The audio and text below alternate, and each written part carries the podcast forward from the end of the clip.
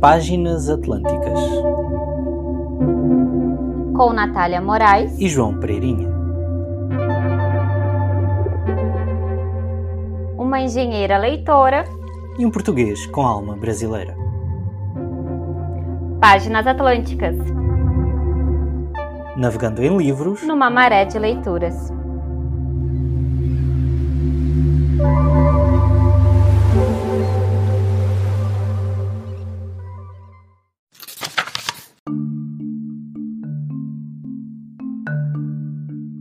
João! Olá, Natália! Bem-vindos todos e todas a mais um episódio do Páginas Atlânticas, onde hoje nós vamos falar de um livro muito especial. Um livro que tem 954 páginas e se chama então Um Defeito de Cor, escrito pela autora brasileira Ana Maria Gonçalves. É verdade, um livro que é como eu costumo dizer, e nós uh, já falámos muito desse livro, uh, esse Um Defeito de Cor da Ana Maria Gonçalves, eu costumo dizer que ele é uma verdadeira epopeia da língua portuguesa e da cultura brasileira, da história do Brasil, da história da Bahia e de um flagelo muito grande da história da humanidade e da nossa história comum, que foi o período da escravidão e aqui, nesta história em concreto, no período da emancipação do Brasil, no período da libertação uh, esclavista e também uma história de uma mulher incrível que atravessa todo o século XIX e nos vai relatando todos esses fatos históricos e todas essas questões sociais que se passaram durante esse século. Isso, esse livro ele ele tem essa particularidade, né? A gente tem uma personagem principal que se chama Kendé, e a Kendé a gente acompanha toda a evolução dela como mulher, né? A gente acompanha a vida dela desde os 6, 7 anos de idade, ainda na África, e a gente vai acompanhando todos os processos, né, de amadurecimento, de formação de caráter, de formação de cultura, de todos os processos que ela passa durante a vida dela até os 80 anos, onde então ela termina a nossa história. Né? Um livro então escrito pela Ana Maria Gonçalves, que foi publicado em 2006. Mas a Ana Maria Gonçalves fala em suas entrevistas o quanto demorou para escrever essa história e o quanto exigiu dela muita pesquisa. E ela conta, inclusive, que ela já escreveu esse livro inteiramente, do começo ao fim, 17 vezes. Isso é muito, muito, né? Imagina tu escrever um livro de mil páginas 17 vezes, né? E isso é uma uma das características desse livro mais fascinantes, assim, quando a gente pensa no processo de escrita e de, e de desenvolvimento desse livro, né? Porque é um livro que traz muita história, muita história, além de trazer todo o envolvimento do que os elementos de um romance tradicional, né, que tem que que traz toda a história da personagem, construção dos personagens, e é um livro que foi de fascinante leitura, né? Nós levamos aproximadamente dois meses, né, para ler esse livro no nosso grupo de leitura e, e foi uma experiência fantástica. Todos os grandes livros eles acabam por ter histórias fascinantes por trás na sua construção e todo o processo de, escrita e de criação que os envolve. E logo nas primeiras páginas desta edição que nós lemos da editora Record, que é uma edição comemorativa dos 10 anos do seu, do seu lançamento, a autora escreve um prefácio, um prólogo, aliás, onde ela fala sobre as uh, serendipidades, como ela classifica, todos esses acasos e essas sortes que a levaram tropeçar, por um lado, com esta história, mas mais do que tropeçar com esta história, tropeçar com a vontade de escrever essa história e de compilá-la. Porque ela também meio que nos engana, posso dizer assim. No início, ela convence-nos de certa forma de que e também para não estragar a história, ela tropeçou com toda, toda a história de quem ainda é já construída e já que lhe foi entregue nas mãos por mero acaso. Mas depois nós nas entrevistas e também ao longo da leitura nós vamos percebendo que não foi bem assim. Como tu disseste, houve um processo de, de escrita uh, que envolveu muito esforço e que a levou física e hum, intelectualmente a desencadear e a depender muito para conseguir escrever esta história que é fascinante e que é uma verdadeira epopeia no sentido de ela transmitir não só uh, factos históricos e conhecimentos uh, sobre determinados momentos da história do Brasil, da história da Bahia, de, do processo de escravidão que marca o país, mas também porque ela transmite muito da alma e da cultura e daquilo que está subjacente à sociedade que hoje nós temos ainda como Brasil e àquilo que nós temos como construção de identidade e às raízes que levaram a essa construção e ao porquê de elas estarem, por um lado, misturadas, por outro lado, sofrerem tantas influências e uh, de onde vinha ou vem uh, a força e todas essas influências. E não por acaso, também podemos dizer já no início desta conversa que, uh, graças muito a esta obra, Ana Maria Gonçalves acabou por eh, ser galardoada com o Prémio Casa de las Américas em 2007 na categoria de literatura brasileira. Sendo considerada por Milor Fernandes o livro mais importante da literatura brasileira do século XXI. Então é realmente uma obra incontornável para quem quiser conhecer um pouco mais da língua portuguesa, da cultura afro-brasileira e também da construção do nosso país. Eu também já posso dizer que é um pouquinho meu. Com certeza. Não, e, e, o que é legal, assim, quando a gente assiste as, as entrevistas e conhece um pouquinho mais da história da, da Ana Maria Gonçalves e, e do, de como foi essa pesquisa toda dela para escrever essa, esse livro, para escrever esse romance, é, é, que ela não é da Bahia, né? Apesar do, do livro se passar na maior parte do tempo uh, no estado da Bahia, ela é carioca e ela foi até a Bahia, então, para ter a experiência, viver a experiência, né, de, da cidade de Salvador, e conhecer melhor tanto a cultura, mas como também a, a, parte física do local, né? De conhecer a arquitetura, conhecer as ruas e tudo mais. E é muito, muito legal, assim, que ela fez questão, então, de como o livro se passa no século XIX, o português é do século XIX, ela utiliza todos os nomes que tinham das cidades, né, antigamente. Então, o Rio Grande do Sul é província de São Pedro ainda. Então a gente tem Salvador é São Salvador. A gente tem todos esses elementos que torna a experiência de ler esse livro mais impactante assim, porque a gente consegue realmente se transportar para esse tempo. Ela ela então utiliza desses elementos que são importantes, né, da época do, dos locais para nos, nos fazer entender a história melhor, né? E tem, imagina, o Brasil daquela época é muito diferente do Brasil de hoje, né? Graças a Deus.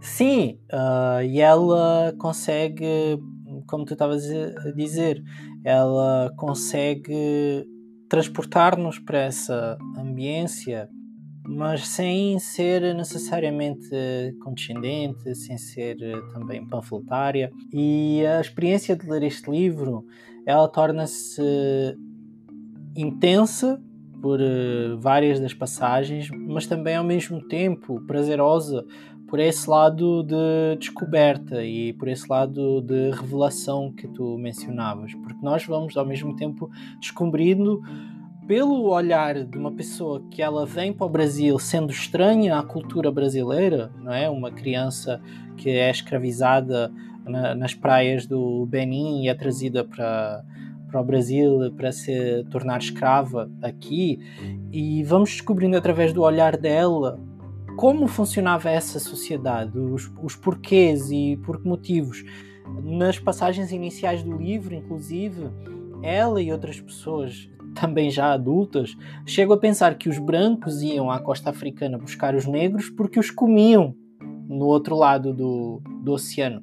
Até o oceano, né? a questão de não saber exatamente qual era a dimensão desse oceano, que ela em criança achava que era um rio, que ia ter uma outra margem do outro lado. Né? E esse é um dos lados fascinantes, porque não parte de uma visão já construída desse mundo, mas uma visão que se vai construindo ao longo da narrativa, ao longo das experiências, ao longo dos embates, ao longo das frustrações. E nós vamos com ela também entrando nesse processo uh, da palpação do mundo que a rodeia e dos limites aos quais ela está sujeita e também todas as fronteiras que ela poderia quebrar ou não, ou que ela se a personagem principal no caso, se eh, projetava a conseguir ultrapassar. Outro dado muito, muito engraçado deste livro, que nós na leitura conjunta falámos, e eu até fui uma das pessoas que, na, na altura em que estava a sentir um pouco mais de dificuldade em terminar a leitura, falei sobre isso, que sentia a falta de uma coisa na escrita que ela aparentemente não está lá que seriam a falta de, de diálogo, mas é que, pensando agora um pouco mais à distância dessa leitura, não poderia nem ser dessa forma, porque todo o livro é um grande relato dessa personagem contando a sua própria história para outra. Ela, de facto, ela está contando essa história para nós, que somos os leitores, mas para uma outra pessoa também. Então não tinha nem como ou porquê ela encenar esses diálogos. Ela vai nos contando as conversas que teve, ela vai nos contando as experiências, os embates e tudo mais. Mas é quase como um romance falado. Ela está sempre na primeira pessoa contando tudo aquilo que descobriu, tudo aquilo que viveu, tudo aquilo que falou e lhe disseram. E é também ao mesmo tempo interessante, é uma biografia no caso. Mas, e tu podes falar um pouquinho mais sobre isso, não é uma biografia única, não é? Não é só uma biografia de uma única mulher. É, exatamente.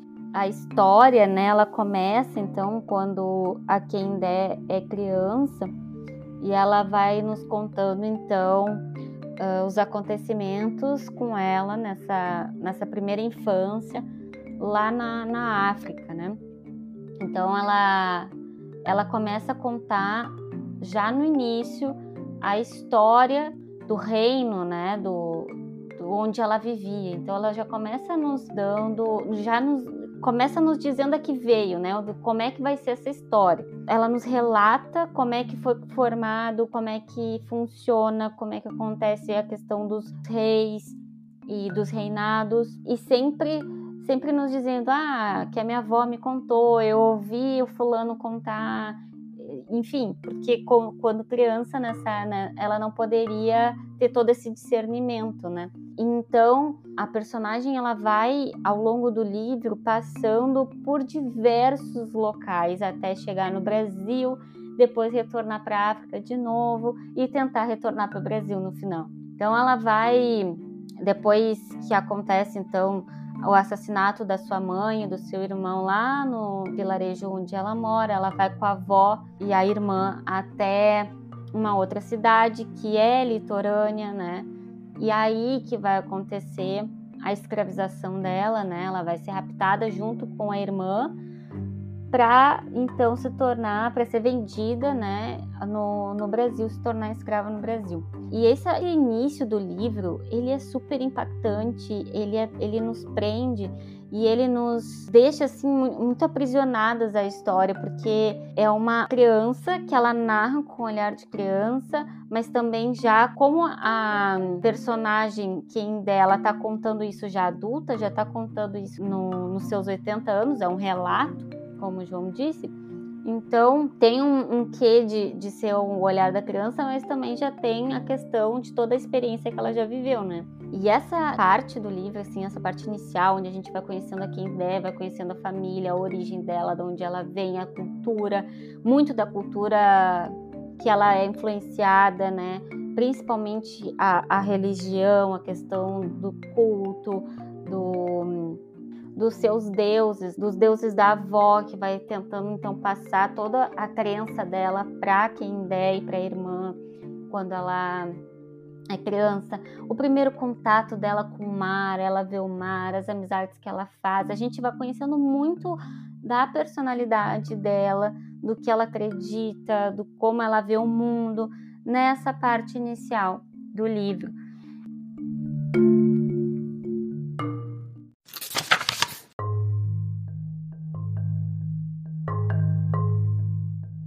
Em Iorubá, ela me explicou o que era um escravo. Alguém por quem o dono tinha pagado a quantia que achava justa e que lhe dava o direito de ter o escravo trabalhando pelo resto da vida, ou até que ele pudesse pagar pela liberdade que tinha antes de ser comprado.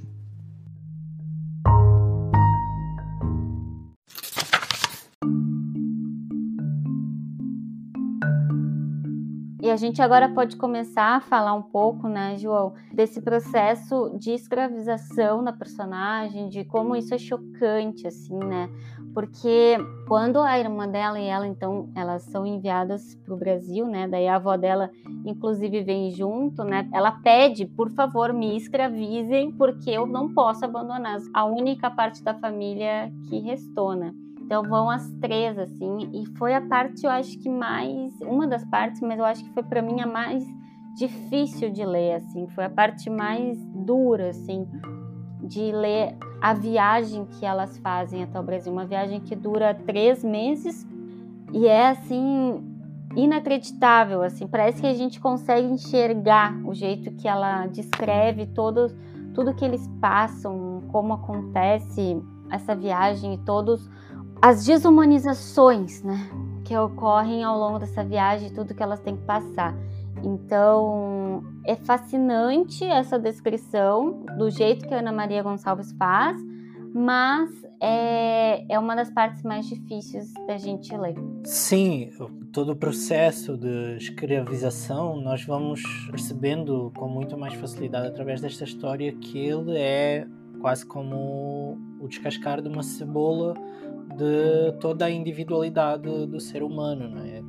é certo que a realidade que ela pensa encontrar ou que ela se prepara para encarar é muito melhor, digamos assim, do que aquilo que ela acha, porque ela acha que vai ser comida como um cordeiro.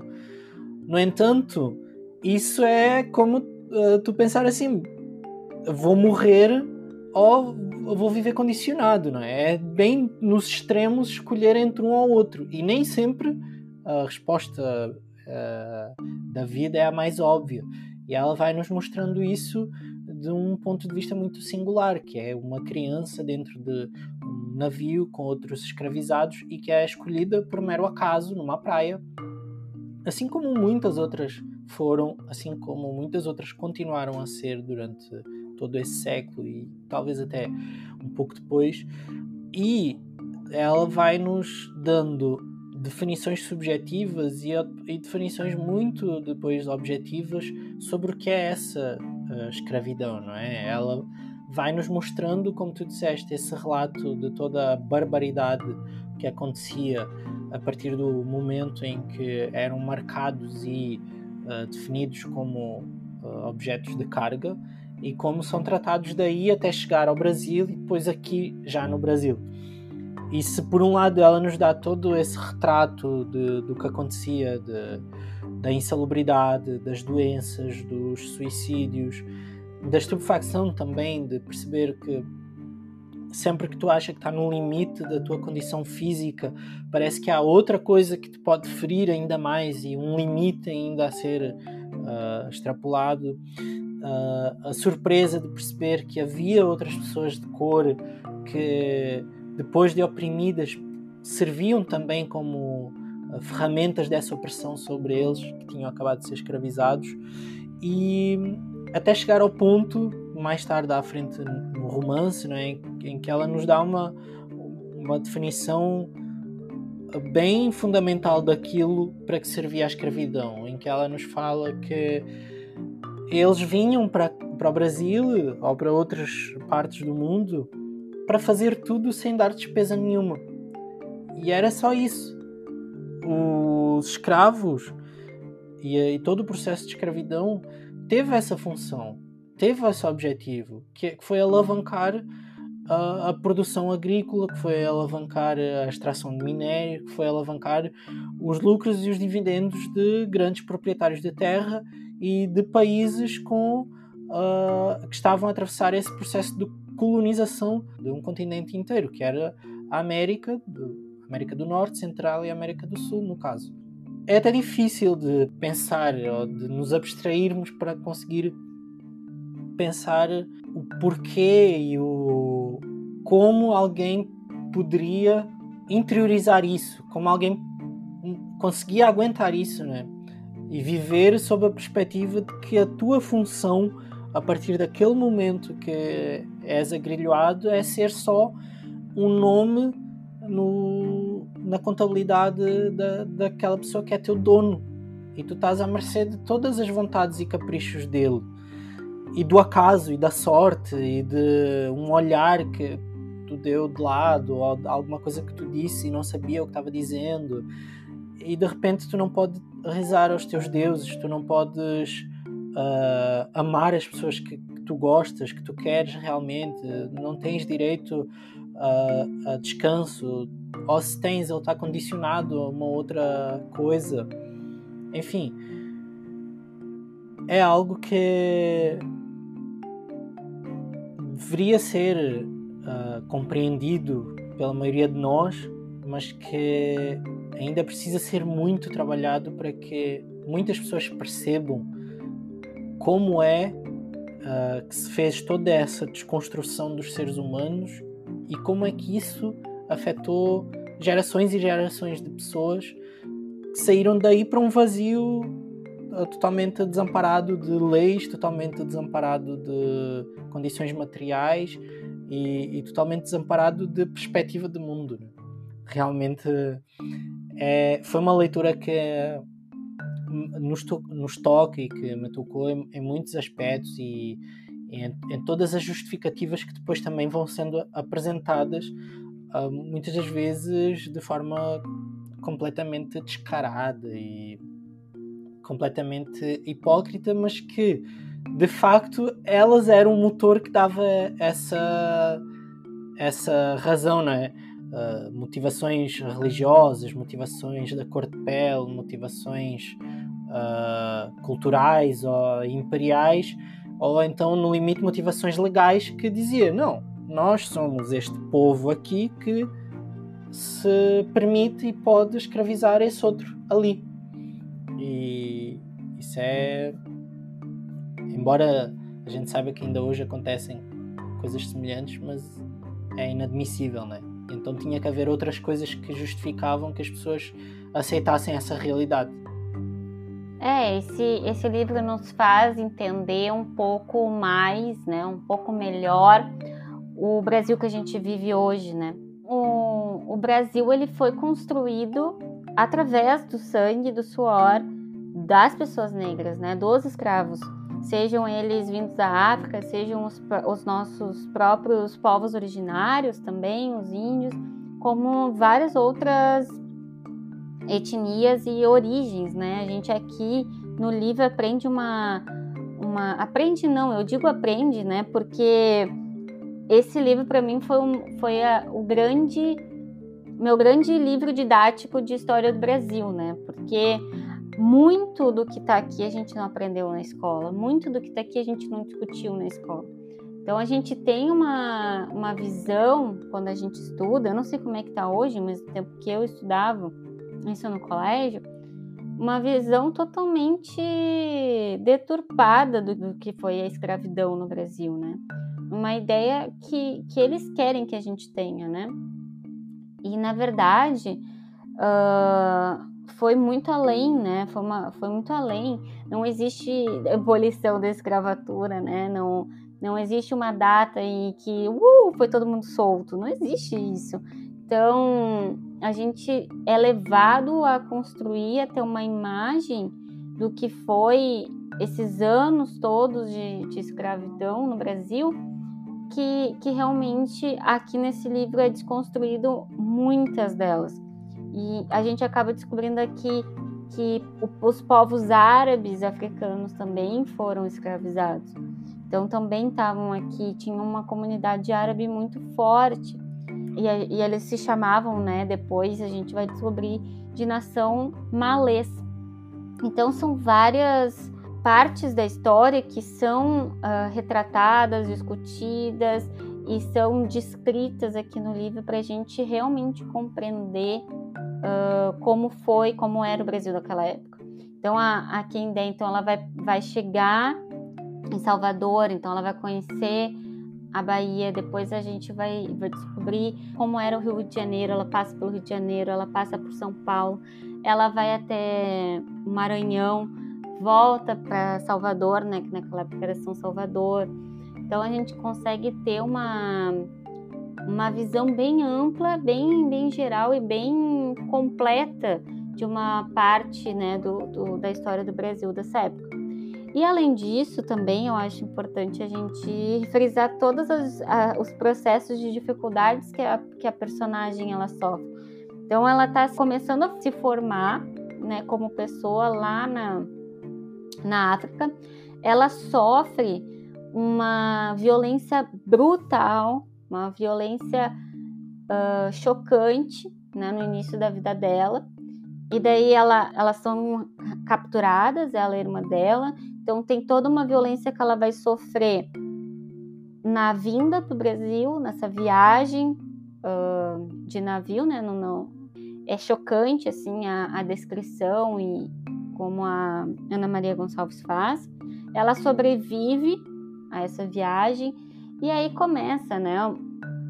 O, o, cada, cada violência, a tentativa de de batismo, né? A tentativa de, de obrigar, não, a partir daqui esquece tudo que tu sabe, esquece tudo que tu conhece, tudo que te falaram. A partir daqui a religião aqui é católica, aqui tu vai ser tratada dessa forma, tu é um, uma outra categoria de, de, ser humano, tu não, tu não tem direitos, tu só tem deveres. Então começa, tu não pode se vestir assim, tu não pode andar dessa forma, então, ela começa, aí ela tem que aprender uma nova língua, vai ter que aprender a, a falar outra língua, que é o português. Então, e se adaptar a uma realidade totalmente diferente, a uma a natureza totalmente diferente, pessoas, ela nunca tinha visto pessoas brancas, né? E ela ser mandada, né? Ela ser, ela ter um dono, né? Um dono branco. Imagina tu tu nascer livre, né? E tu ter, ter que começar, te, eles te, as pessoas te impor a tua forma, a tua conduta, a tua forma de, de viver, né? É uma, uma situação bem, bem complicada que não é, nos é relatada aqui no livro de uma forma que realmente a gente sente, a gente se revolta, a gente chora e ri também com as ironias da personagem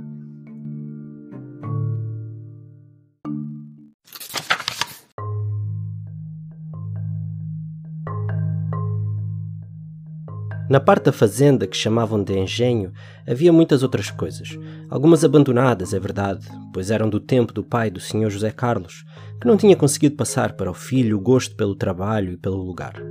Mas a fazenda quase se mantinha sozinha, principalmente no trato dos escravos. Perto da fundição havia um telheiro onde se salgavam peixe e armazenavam mariscos, que comíamos junto com o feijão e às vezes o arroz comprados na capital, que ficavam no paiol, onde também eram guardados o milho e a mandioca, colhidos na fazenda durante quase o ano inteiro. A mandioca era plantada nos corredores deixados para facilitar a colheita da cana. Depois da arrancada da terra, ela era descascada e ralada, e a massa grossa que se obtinha era colocada dentro de sacos feitos de palha, que ficavam pendurados sobre imensos tachos. Com o passar dos dias, a massa soltava um caldo de cheiro quase insuportável de tão pastilento que era deixado apurando até o ponto certo de fazer goma e carimã. O que sobrava dentro dos sacos era espalhado sobre enormes alguidares de barro para ser torrado, enquanto era mexido e remexido com um rodo, para secar e torrar por igual, resultando na farinha que comíamos em quase todas as refeições.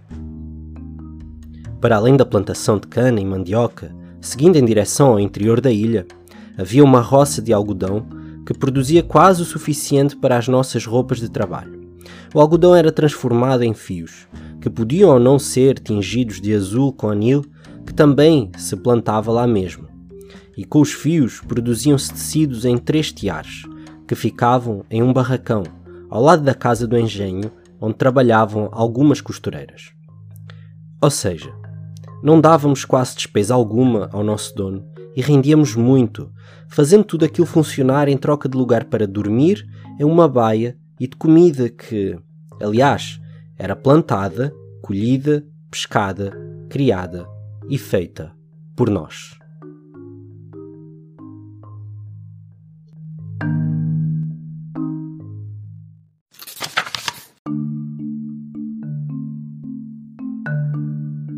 esse lado histórico o livro nos traz e toda essa panóplia de perspectivas e de visões que, que tu estavas mencionando é, é, muito importante para essa, para essa gênese da construção da nossa imagem e, e da nacionalidade ou da ideia de nacionalidade que possa existir. Porque estamos a falar de um, de um povo, de, uma comunidade que não era uma. Os escravos não eram só um, como tu frisaste. Não eram, eles não vinham só da mesma comunidade, eles não tinham todos a mesma religião.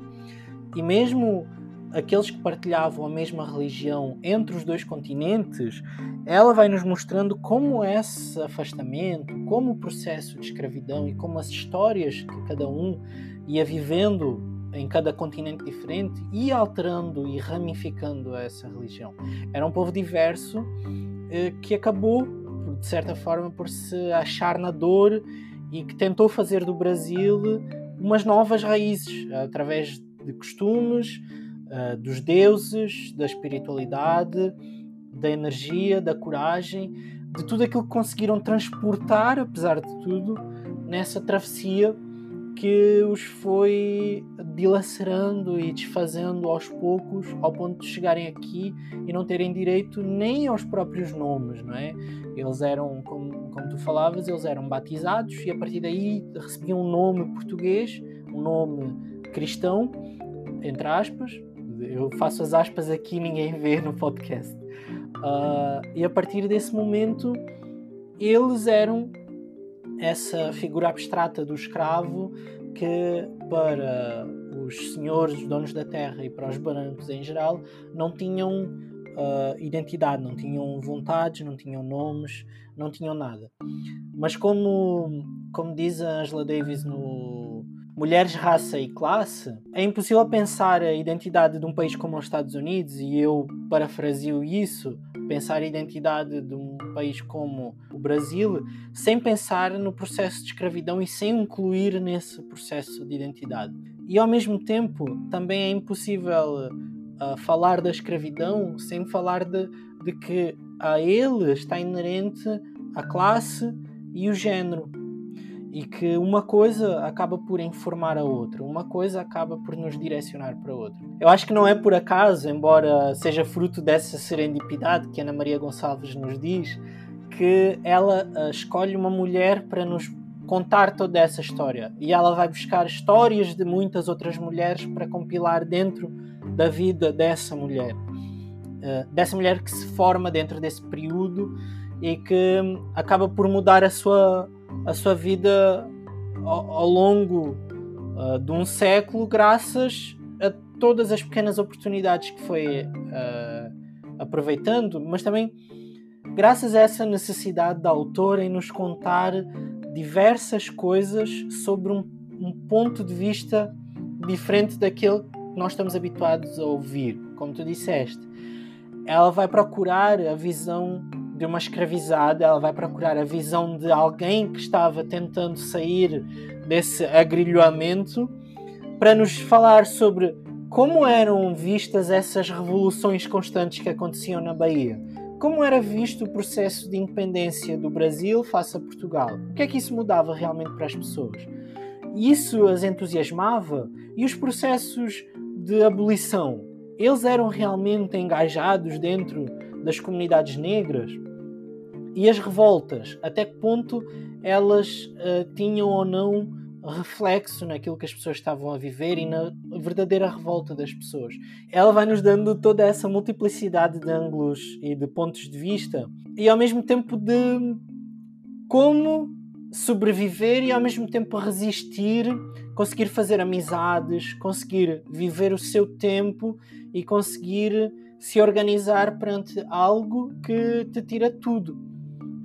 Porque o que deve ser mais difícil para todos uh, perceberem, e, e, para nós, com certeza, é que estamos perante a vida no, na absoluta insegurança total, porque ela não tem direitos a nada, e mesmo os poucos direitos ou promessas ou conquistas que ela tem, nós vimos como elas, ao longo da história, se podem uh, esfumar do dia para a noite. E ela é uma personagem que acaba por ter que se reconstruir em cima de todas essas vivências. Acaba por ter que se reconstruir na mudança de um país para outro, acaba por ter que se reconstruir na perda dos entes mais queridos, na descoberta de novas religiões, na, no assédio e no abuso sexual, no trabalho de campo, no, no acesso a uma nova cultura totalmente diferente para ela, num trabalho de rua, no, na tentativa de comprar a sua liberdade. E tudo isso acaba por ser sempre um novo desafio interno que nós vamos acompanhando com a Keind e que a Ana Maria Gonçalves cons conseguiu construir de forma brilhante.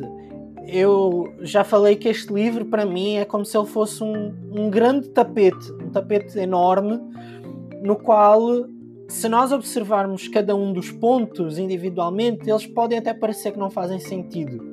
Mas quando nós nos afastamos e observamos a história como um todo e quando nós chegamos ao fim, nós percebemos como ele está muito bem amarrado e como todos os traços, todos os desenhos, todas as linhas, elas são de uma profundidade muito uh, icónica e elas são uh, de uma pujança muito forte e, e, carregam em si também uma mensagem muito importante e também uma descoberta muito importante, não só uh, para nós, mas para todas as gerações que no futuro venham a ter acesso a este livro. E, e por isso eu acho que ele é tão fundamental e deve ser um livro incontornável e obrigatório. Atenção, não só para a cultura brasileira e para a história do Brasil, mas para a cultura portuguesa e para a história de Portugal. Porque é necessário que os países que foram também colonizadores tenham em, em, conta e consigam ter a percepção do impacto que essa colonização gerou nos locais que foram conquistados, nos locais que foram expropriados e porque elas ainda hoje são fatores condicionantes do subdesenvolvimento de muitas regiões do mundo.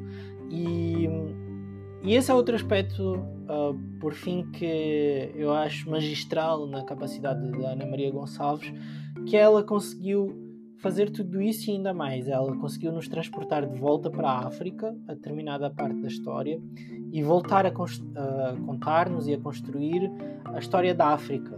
E os últimos anos e todo o processo de um continente que até hoje, mas sobretudo mais naquela época, estava aprisionado aos interesses imperialistas e coloniais que, mesmo após a, a abolição da escravidão em quase todos os países, ele era um, um continente um conjunto de países que ainda estavam muito dependentes desse negócio e estavam propositalmente dependentes dessa estrutura económica e desse tecido social, que fazia com que o único bem e o único ativo que houvesse para transacionar entre as diversas nações e o único bem e único ativo que permitia que determinado governante se mantivesse à frente desse país era a produção de guerras constantes que levasse à captura constante de novos, uh, novas pessoas cativas que eram depois transformadas em escravos que serviam legal ou ilegalmente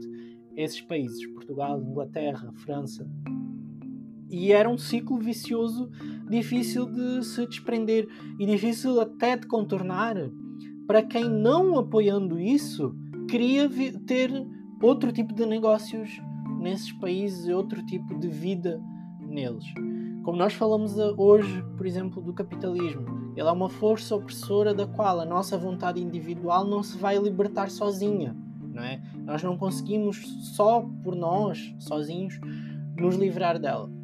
Assim como os escravos também, quando uh, tinham alguma possibilidade, eles tentavam criar redes de apoio, eles tentavam criar uh, redes de entreajuda, redes de empatia, redes que lhes permitiam por um lado, uh, fazer revoltas, mas também por outro, e muito mais importante até do que os próprios processos de revolta, terem mecanismos que lhes permitissem sobreviver à margem da opressão ou apesar da opressão, digamos assim. E um aspecto importante, assim, que, que todo, toda a história ele é amarrado nisso é a questão, então, da religião africana, a questão da ancestralidade, então ela, ela nos explica, uh, ela faz, eu acho, muito questão, né? Porque isso, a reunião em torno da, da religião de, de matrizes africanas, seja, porque aqui são vários, né? Como, como tu disse, cada, cada região da África tinha a sua própria religião, cultuavam seus próprios deuses. E aqui no Brasil se juntou e misturou tudo. Então, eles se reuniam em torno da fé muito e, e foi um dos aspectos que a gente consegue enxergar aqui que, que impulsionaram e que deram força para que eles e elas pudessem sobreviver a toda a, desumaniza a desumanização e todos, toda a opressão e, e todo o período uh, da escravidão, né? Então eles eles se eles tinham essa eles cultuavam os deuses, então faziam as suas oferendas e questão de doenças, questão de se machucar, uh, quando a questão até de manipulação das ervas, de, de tu ter os curandeiros, né? Porque aconteciam então os castigos, aconteciam acidentes de trabalho, uh, queimaduras, enfim, amputações, além né, de todo o castigo físico que acontecia nessa época. Eles tinham só eles, né? Eles viviam uh, através do seu conhecimento, conhecimento da terra e com a fé nos seus deuses, na sua ancestralidade. E, e esse é um aspecto do livro muito importante e que vai conduzir toda a vida da Kendé seja em África, seja no Brasil e quando ela retorna para a África de novo. E, e, é bom assim mencionar também a, a formação uh, da personagem da, da Kendé, né? Porque a Ana Maria Gonçalves ela mesma nos diz que ela fez, ela escreveu ela, a, a, a Kendé, a história da Kendé baseada em diversas histórias de, de mulheres que ela pesquisou, que ela leu, né, de, se eu não me engano, 80, mais de 80 mulheres que ela se baseou em acontecimentos, na revolta, na história, uh, do que de acontecimentos de vida mesmo, né, para construir essa essa personagem que ela é muito forte, ela é muito resiliente para poder, né, conduzir então to, tudo que, que a Ana Maria Gonçalves quer nos passar através desse romance, ela precisa resistir a diversas violências, né? Então, é uma personagem que ela mesma diz que ela teve sorte, né? De, ela foi assim escravizada com violência e teve, fez trabalho pesado por pouco tempo da vida dela, né? Ela, quando ela veio para o Brasil, então como ela era criança, ela foi destinada a, a ser a companhia da Sinhazinha, né? Do, da filha dos, dos senhores, né?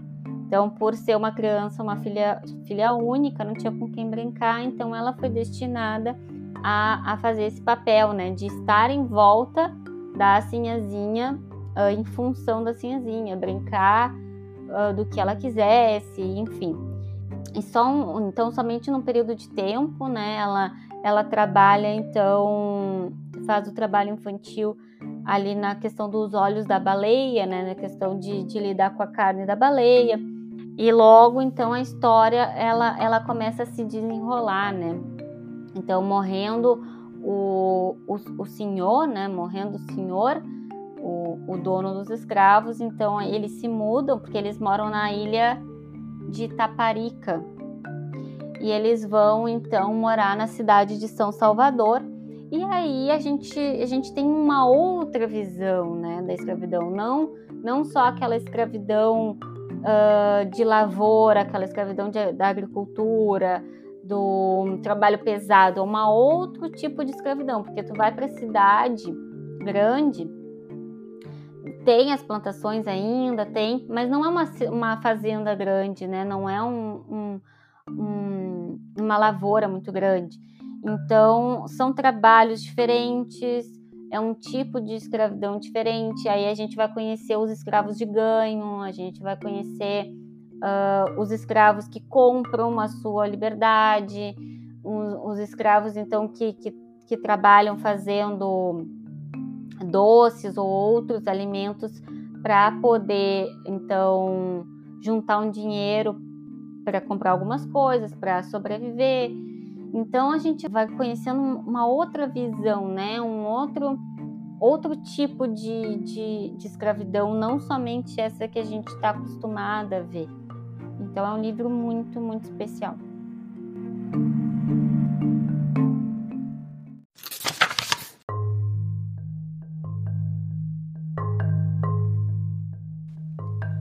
E nem eram todos brancos, os guardas. Alguns eram até mais pretos do que eu, ou a minha avó e a Taio.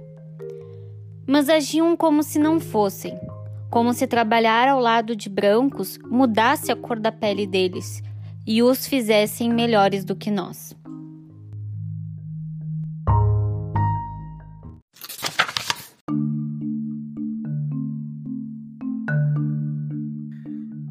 Parte que tu estavas a falar da religião acho muito uh, importante e ela é de facto muito importante neste livro ao ponto dele se transformar até um pouco uh, no género do ele ir beber um pouco no género do realismo mágico, não é? Onde de facto se assume essa crença e essa uh, existência e essa esse acreditar na, na religião e essa presença, digamos assim, da religião como fator determinante do desenrolar dos vários acontecimentos. É, de forma pontual, mais do que se referir, mais do que se falar na crença uh, e se explicarem as suas ramificações, de forma pontual ela acaba por ser decisiva. Uh, que ainda é, ela recebe sinais, ela fala com a avó e com a irmã, ela sonha com elas, ela tem revelações. Por um lado, nós quando estamos a ler, dentro da nossa cultura ocidentalizada, nós sentimos que é meio que surpreendente e diferente, por aí fora. Por outro, eu acho que isso é muito importante que seja cada vez mais recorrente e que seja cada vez mais presente na literatura, porque os vários anos e os vários séculos de escravidão fizessem com que nós tenhamos hoje acesso, em grande parte, à, escultura de matriz africana apenas na forma oral, transmitida através da oralidade, transmitida de gerações a gerações, através de, de comunidades que não, não podiam escrever esses, essas tradições e esses rituais, ou que das quais restaram poucos registros.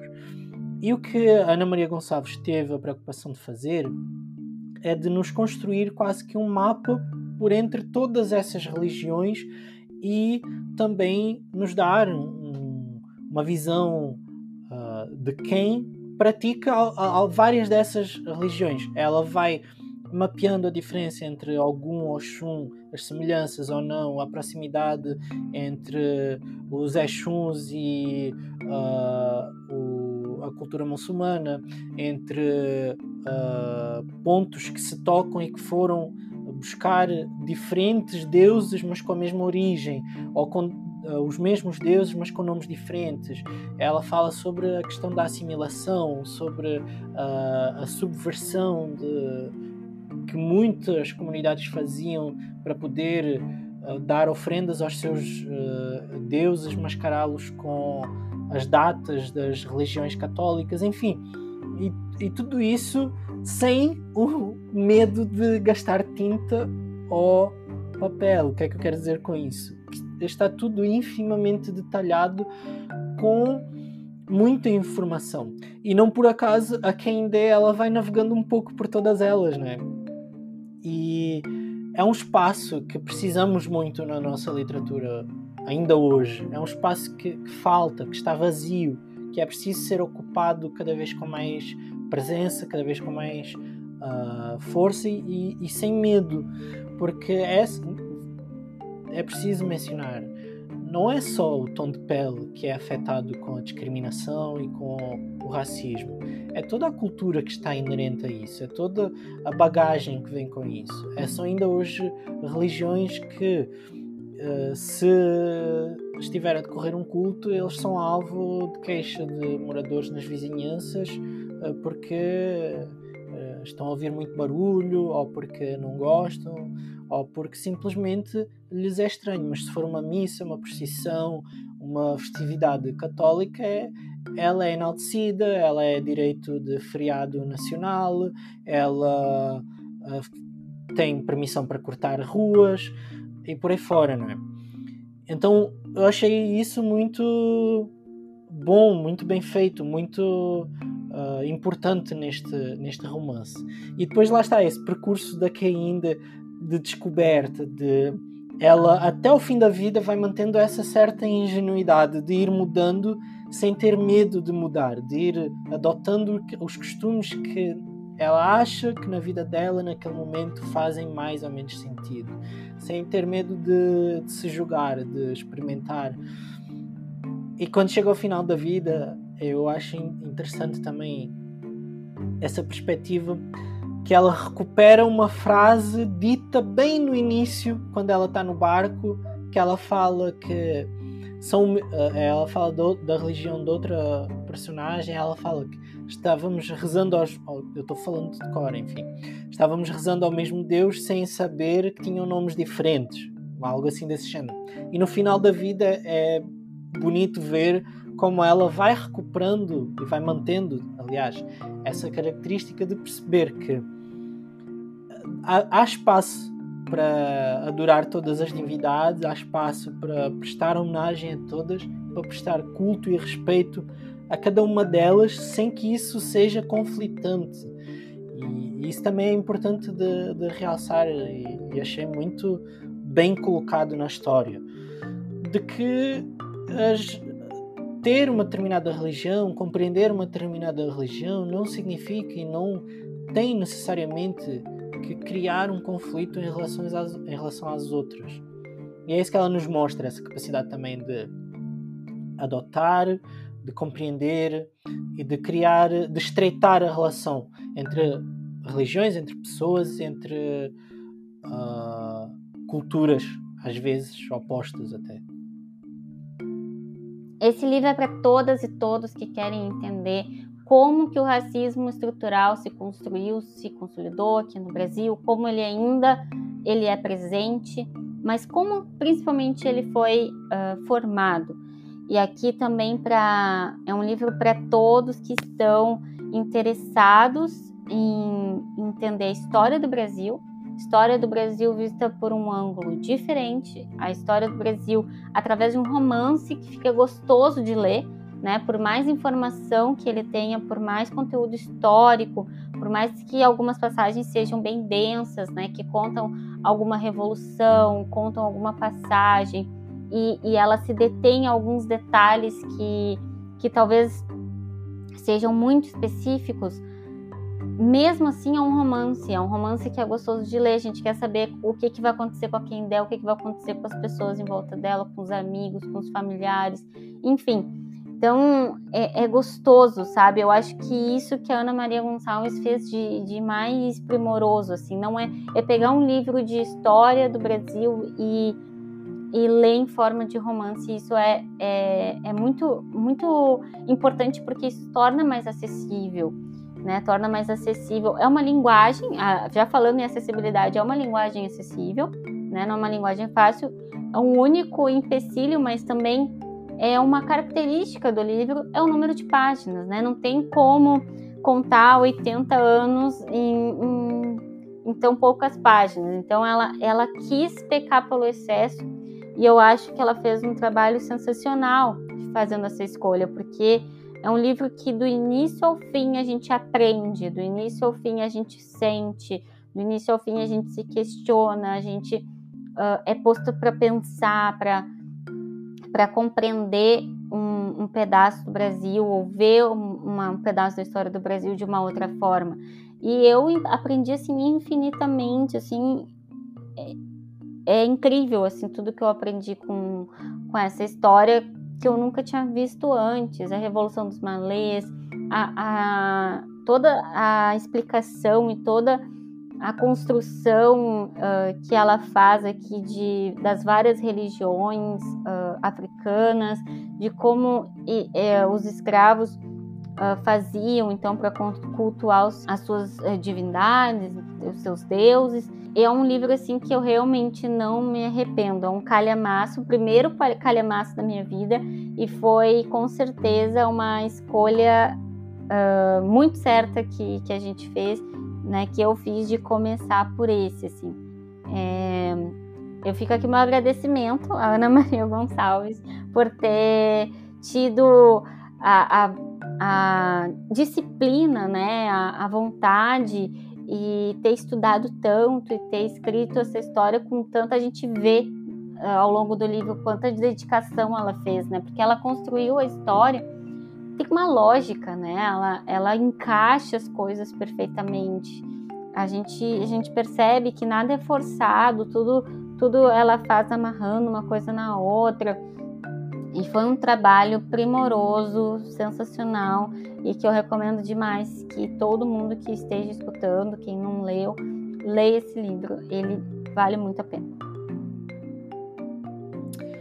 Sim, eu estava aqui a contar enquanto tu falavas, eu tenho umas 20 folhas, ou seja, 40 páginas de apontamentos uh, à medida que, fui lendo este livro, porque realmente ele é riquíssimo em, em pormenores, em, em factos históricos, em dados eh, etnográficos e sociológicos que são fruto desse empenho, desse trabalho de pesquisa uh, que Ana Maria Gonçalves levou a cabo durante uh, o processo de escrita do livro, que também está cheio de, de, marcações de post-its, de, de, páginas que, que eu fui destacando ao longo da nossa leitura conjunta e que nós também tivemos esse, esse privilégio, esse prazer de ler em conjunto com várias pessoas, do início ao fim, e, e pessoas de diversas áreas que também depois fui conhecer, que me vieram relatar que também leram esse livro.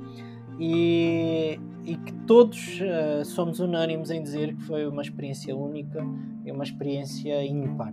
Ele, ainda na, na construção, nós não falámos, ele tem 10 capítulos e cada capítulo ele fala praticamente de uma década um pouco menos do que isso, não é? E tem, são todos introduzidos por um provérbio africano que nós até fomos tentando na leitura conjunta achar um significado ou, ou, perceber, e realmente às vezes fica mais difícil. Não sei se o propósito foi efetivamente esse, ou só dar-nos um pouco mais da cultura uh, africana, mas de facto eu acho que eles se foram encaixando com o significado da história ou das histórias contadas dentro de cada um desses capítulos, e uh, daí instiga-nos a ter também mais uma interpretação, mais uma camada para explorar dentro, dentro desse livro. E é um, não foi o meu primeiro calhamaço, no caso, mas é um calhamaço que eu quero voltar a ler, que precisa de ser relido, precisa ser passado às várias gerações. Eu compreendo que não seja um livro fácil de abordar, por exemplo, em, em sala de aula, até sobretudo pelas assimetrias que nós temos no país, que é, é impossível nós termos essa ideia de exigir uh, às crianças, por exemplo, que elas vão ler ou tenham a capacidade de abordar e acompanhar uma história tão densa, tão longa, mas eu acho que mesmo que seja só por um capítulo retirado da história ou só para abordar alguns dos episódios, ele vale muito a pena ser estudado. Acho que é um, é um livro que, mesmo eu não sendo expert uh, nessa área, mas acho que ele deve ser um livro a, a ser estudado e a ser abordado nos cursos de literatura uh, e de língua portuguesa, porque ele nos dá essa profundidade, ele dá-nos esse espectro de meio que fazer um corte da, da história, mas um corte bem profundo da história. Ir à vivência da, pessoa menos importante dentro de uma sociedade que dava muito pouca importância às pessoas em geral e, muito, e nenhuma, aliás, a quem era escravizado. E ela traz-nos essa construção embasada em factos reais, em pessoas que realmente viveram e aproveita isso para engrandecer muitas outras pessoas que se cruzaram com ela, muitos outros factos. Nós temos aqui, inclusive, a história de a história de, a história de, de personalidades que viveram na Europa, mas que de alguma forma se cruzaram com uh, pessoas que ficaram anónimas para a história. E eu acho isso magistral, volto a dizer. Acho nós às vezes uh, esquecemos aquilo que já aprendemos e, e estamos sempre à procura de, de, novidades, mas acho que mais do que ele trazer uma novidade, ele, ele traz-nos algo que a gente já conhece, mas que às vezes não paramos tanto para, para olhar, não paramos tanto para ver que os escravos de ganho que saíam para, para a rua e as condições que eles tinham são muitas vezes hoje as condições que os vendedores ambulantes, aqui no Rio Grande do Sul chamados de camelôs, ainda têm para vender e para ganhar alguma coisa na rua. Nós esquecemos que essas condições com que muitas pessoas eram tratadas no campo, uh, tendo que produzir tudo e até o próprio alimento sem dar despesa nenhuma, é muito ainda hoje aquilo que nós podemos observar no trabalho rural e na vida de quem demorou décadas e gerações para perceber que tinha existido uma abolição de facto. E daí temos Torto Arado para nos falar também um pouco disso, do Itamar Vieira Franco. Nós esquecemos muitas vezes, como eu disse há pouco, que esse subdesenvolvimento que nós encontramos em, em diversos países do hemisfério sul, ele foi proposital, ele serviu as bases da economia de outros países. Não foi por acaso. E não é porque as pessoas são preguiçosas, e não é porque as pessoas têm um tom de pele diferente, e não é porque as pessoas elas uh, têm países construídos há poucos anos. Não. É porque ainda hoje se reflete nas economias desses países muito daquilo que Ana Maria Gonçalves conta no, neste livro. Muita dessa estrutura, muito desse abandono e falta de, de, de segurança jurídica que um escravo tinha só por estar na rua às 10 da noite, mesmo tendo um papel que no fundo podia não valer nada para quem se cruzasse com ele, para o guarda que, o fosse, que fosse fazer a abordagem a ele naquela noite e decidisse que só por ele ser escravo, só por ele ser negro, ele era culpado de qualquer coisa às 10 da noite por andar num beco escuro. Então Acho também que é um livro que ele nos ajuda a fazer esse espelhamento da nossa realidade de hoje em dia, que nos ajuda a olhar ao espelho da nossa construção e dizer assim: olha, esses traços é a raiz, é a base da sociedade que temos aqui hoje. Olha para ele e reflete sobre o quanto disso ainda está vincado nosso dia a dia. E acho que é por isso que ele uh, me marcou tanto e, obviamente, marca tanta gente que, que o lê. Fechamos com chave de ouro, então.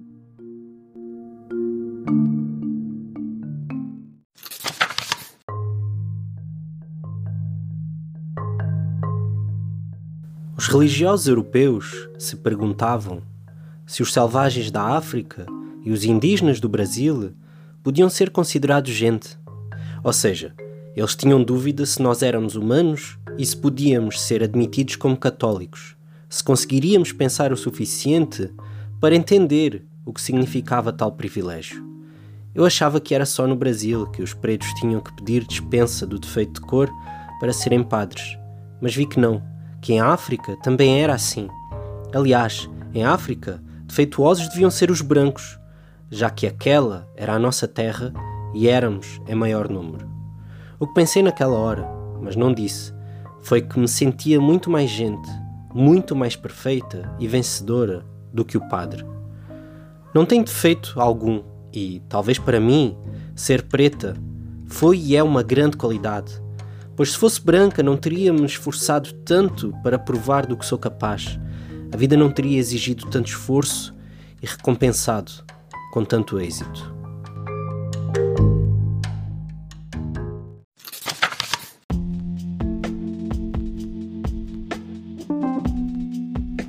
Como essas conversas não podem terminar por aqui, deixamos o convite para vocês nos seguirem nas redes sociais, com Moraes e arroba João M. Pereirinha. Boas leituras e até a próxima!